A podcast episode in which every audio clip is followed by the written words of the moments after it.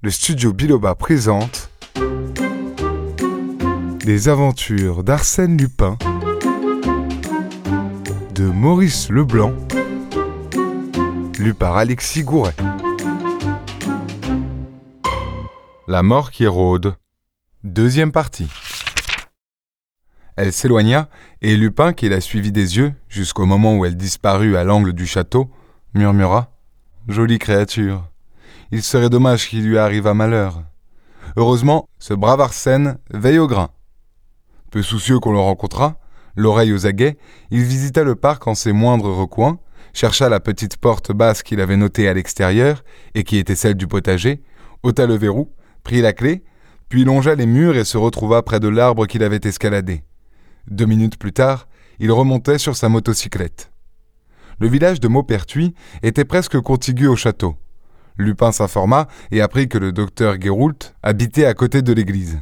Il sonna, fut introduit dans le cabinet de consultation et se présenta sous son nom de Paul d'Aubreuil, demeurant à Paris, rue de Suresnes, et entretenant avec le service de la sûreté des relations officieuses sur lesquelles il réclamait le secret. Ayant eu connaissance, par une lettre déchirée, des incidents qui avaient mis en péril la vie de mademoiselle Darcieux, il venait au secours de la jeune fille. Le docteur Guéroult, vieux médecin de campagne qui chérissait Jeanne, admit aussitôt sur les explications de Lupin que ces incidents constituaient les preuves indéniables d'un complot.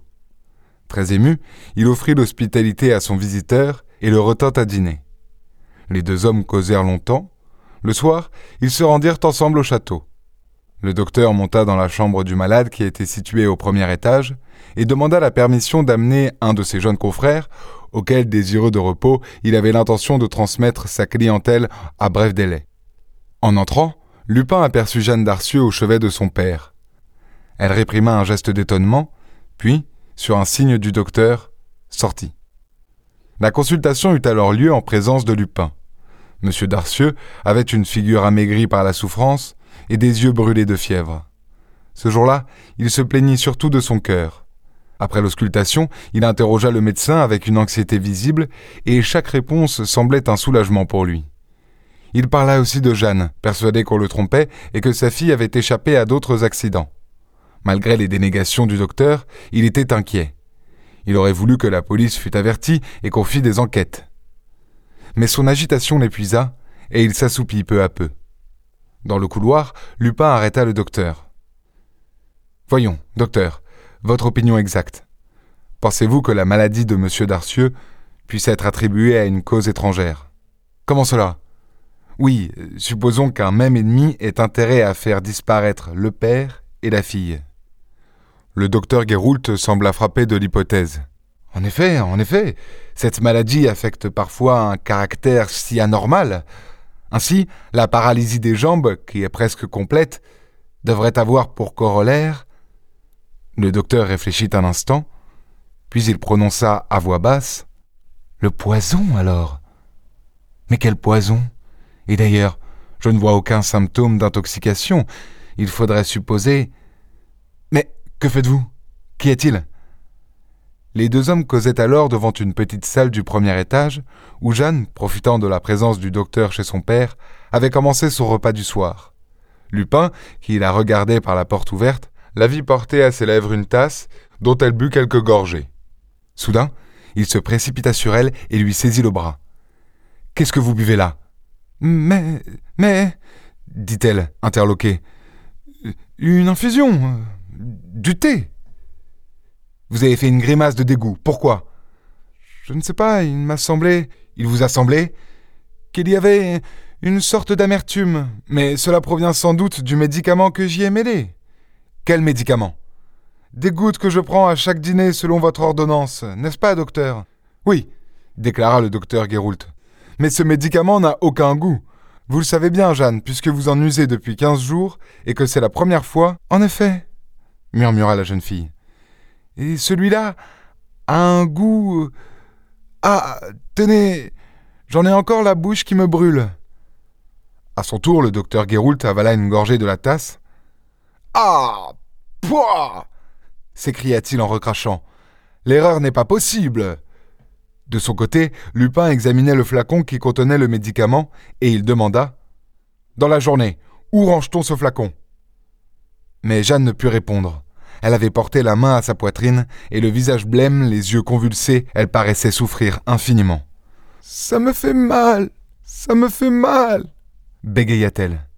Les deux hommes la portèrent vivement dans sa chambre et l'étendirent sur le lit. Il faudrait un vomitif, dit Lupin. Ouvrez l'armoire, ordonna le docteur. Il y a une trousse de pharmacie. Vous l'avez? Sortez un des petits tubes. Oui, celui-là. Et de l'eau chaude maintenant. Vous en trouverez sur le plateau de la théière. Appelé par un coup de sonnette, la bonne, qui était plus spécialement au service de Jeanne, accourut. Lupin lui expliqua que mademoiselle Darcieux était prise d'un malaise inexplicable. Il revint ensuite à la petite salle à manger, visita le buffet et les placards, descendit à la cuisine où il prétexta que le docteur l'avait dépêché pour étudier l'alimentation de M. Darcieux. Sans en avoir l'air, il fit causer la cuisinière, le domestique et le garde Baptiste, lequel mangeait au château. En remontant, il trouva le docteur. Eh bien, elle dort. Aucun danger? Non, heureusement, elle n'avait bu que deux ou trois gorgées. Mais c'est la seconde fois aujourd'hui que vous lui sauvez la vie. L'analyse de ce flacon nous en donnera la preuve. Analyse inutile, docteur. La tentative d'empoisonnement est certaine. Mais qui? Je ne sais pas. Mais le démon qui machine tout cela connaît évidemment les habitudes du château. Il va et vient à sa guise, se promène dans le parc, lime la chaîne du chien, mêle du poison aux aliments. Bref, se remue et agit comme s'il vivait de la vie même de celle, ou plutôt de ceux, qu'il veut supprimer. Ah vous pensez décidément que le même péril menace Monsieur Darcieux? Sans doute.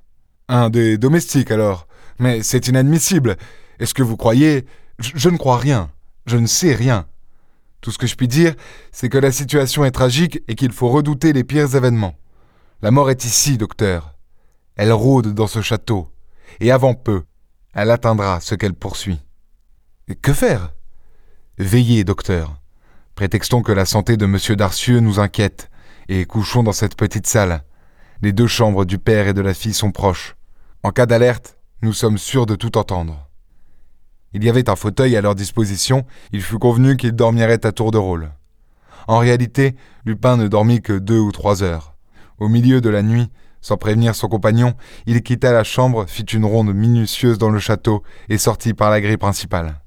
Vers 9 heures, il arrivait à Paris avec sa motocyclette. Deux de ses amis auxquels il avait téléphoné en cours de route l'attendaient. Tous trois, chacun de son côté, passèrent la journée à faire les recherches que Lupin avait méditées. À 6 heures, il repartit précipitamment, et jamais peut-être, ainsi qu'il me le raconta par la suite, il ne risqua sa vie avec plus de témérité qu'en effectuant ce retour à une vitesse folle, un soir brumeux de décembre, où la lumière de son phare trouait à peine les ténèbres. Devant la grille encore ouverte, il sauta de machine et courut jusqu'au château dont il monta le premier étage en quelques bonds. Dans la petite salle, personne. Sans hésiter, sans frapper, il entra dans la chambre de Jeanne. Ah, vous êtes là dit-il avec un soupir de soulagement en apercevant Jeanne et le docteur qui causaient assis l'un près de l'autre. Quoi Du nouveau? fit le docteur inquiet de voir dans un tel état d'agitation cet homme dont il savait le sang-froid. Rien, répondit-il. Rien de nouveau. Et ici Ici non plus. Nous venons de quitter M. Darcieux. Il mangeait de bon appétit après une excellente journée. Quant à Jeanne, vous voyez, elle a déjà retrouvé ses belles couleurs. Alors il faut partir. Partir? Mais c'est impossible protesta la jeune fille. Il le faut s'écria Lupin en frappant du pied et avec une véritable violence. Tout de suite, il se maîtrisa, prononça quelques paroles d'excuse, puis il resta trois ou quatre minutes dans un silence profond que le docteur et Jeanne se gardèrent de troubler. Enfin, il dit à la jeune fille Vous partirez demain matin, mademoiselle, et pour une semaine ou deux seulement. Je vous conduirai chez votre amie de Versailles, celle à qui vous écrivez. Je vous supplie de préparer tout, dès ce soir et ouvertement. Avertissez les domestiques. De son côté, le docteur voudra bien prévenir M. Darcieux et lui faire comprendre, avec toutes les précautions possibles, que ce voyage est indispensable pour votre sécurité. D'ailleurs, il vous rejoindra aussitôt que ses forces le lui permettront. C'est convenu, n'est-ce pas? Oui, dit-elle, absolument dominée par la voix impérieuse et douce de Lupin. En ce cas, dit-il, faites vite et ne quittez plus votre chambre. Mais objecta la jeune fille avec un frisson. Cette nuit Ne craignez rien. S'il y avait le moindre danger, nous reviendrions, le docteur et moi. N'ouvrez votre porte que si l'on frappe trois coups très légers. Jeanne sonna aussitôt la bonne. Le docteur passa chez M. Darcieux, tandis que Lupin se faisait servir quelques aliments dans la petite salle. Voilà qui est terminé, dit le docteur au bout de vingt minutes. Monsieur Darcieux n'a pas trop protesté.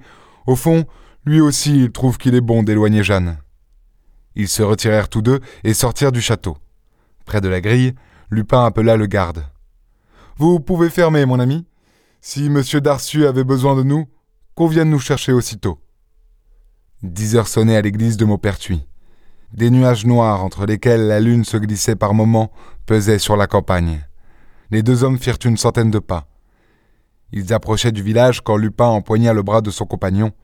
Halte Qu'y a-t-il donc? s'écria le docteur.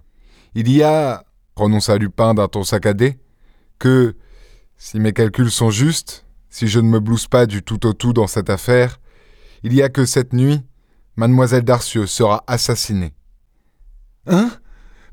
Que, que dites-vous? balbutia le docteur épouvanté. Mais alors, pourquoi sommes-nous partis?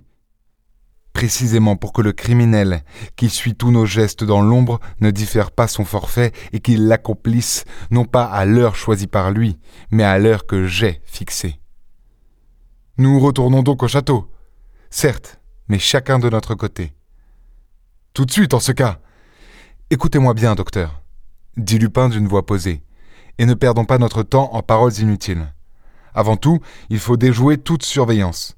Pour cela, rentrez directement chez vous et n'en repartez que quelques minutes après, lorsque vous aurez la certitude de n'avoir pas été suivi. Vous gagnerez alors les murs du château vers la gauche, jusqu'à la petite porte du potager. En voici la clé. Quand l'horloge de l'église sonnera onze coups, vous ouvrirez doucement et vous marcherez droit vers la terrasse, derrière le château. La cinquième fenêtre ferme mal. Vous n'aurez qu'à enjamber le balcon. Une fois dans la chambre de mademoiselle Darcieux, poussez le verrou et ne bougez plus. Vous entendez? Ne bougez plus. Ni l'un, ni l'autre, quoi qu'il arrive. J'ai remarqué que mademoiselle Darcieux laisse entr'ouverte la fenêtre de son cabinet de toilette, n'est-ce pas? Oui, une habitude que je lui ai donnée. C'est par là que l'on viendra. Mais vous, c'est aussi par là que je viendrai. Et vous savez qui est ce misérable? Lupin hésita puis répondit Non, je ne sais pas. Et justement, comme cela, nous le saurons. Mais je vous en conjure, du sang-froid, pas un mot, pas un geste, quoi qu'il arrive. Mieux que cela, docteur, je vous demande votre parole. Je vous donne ma parole. Le docteur s'en alla. Aussitôt, Lupin monta sur un tertre voisin d'où l'on apercevait les fenêtres du premier et du second étage. Plusieurs d'entre elles étaient éclairées. Il attendit assez longtemps. Une à une, les lueurs s'éteignirent. Alors, prenant une direction opposée à celle du docteur, il bifurqua sur la droite et longea le mur jusqu'au groupe d'arbres près duquel il avait caché sa motocyclette la veille. Onze heures sonnèrent. Il calcula le temps que le docteur pouvait mettre à traverser le potager et à s'introduire dans le château. Éteins murmura-t-il. De ce côté-là, tout est en règle. À la rescousse, Lupin. L'ennemi ne va pas tarder à jouer son dernier atout. Et Fichtre, il faut que je sois là. Il exécuta la même manœuvre que la première fois, attira la branche et se hissa sur le bord du mur, d'où il put gagner les plus gros rameaux de l'arbre. À ce moment, il dressa l'oreille. Cette histoire d'Arsène Lupin est à suivre dans l'épisode suivant.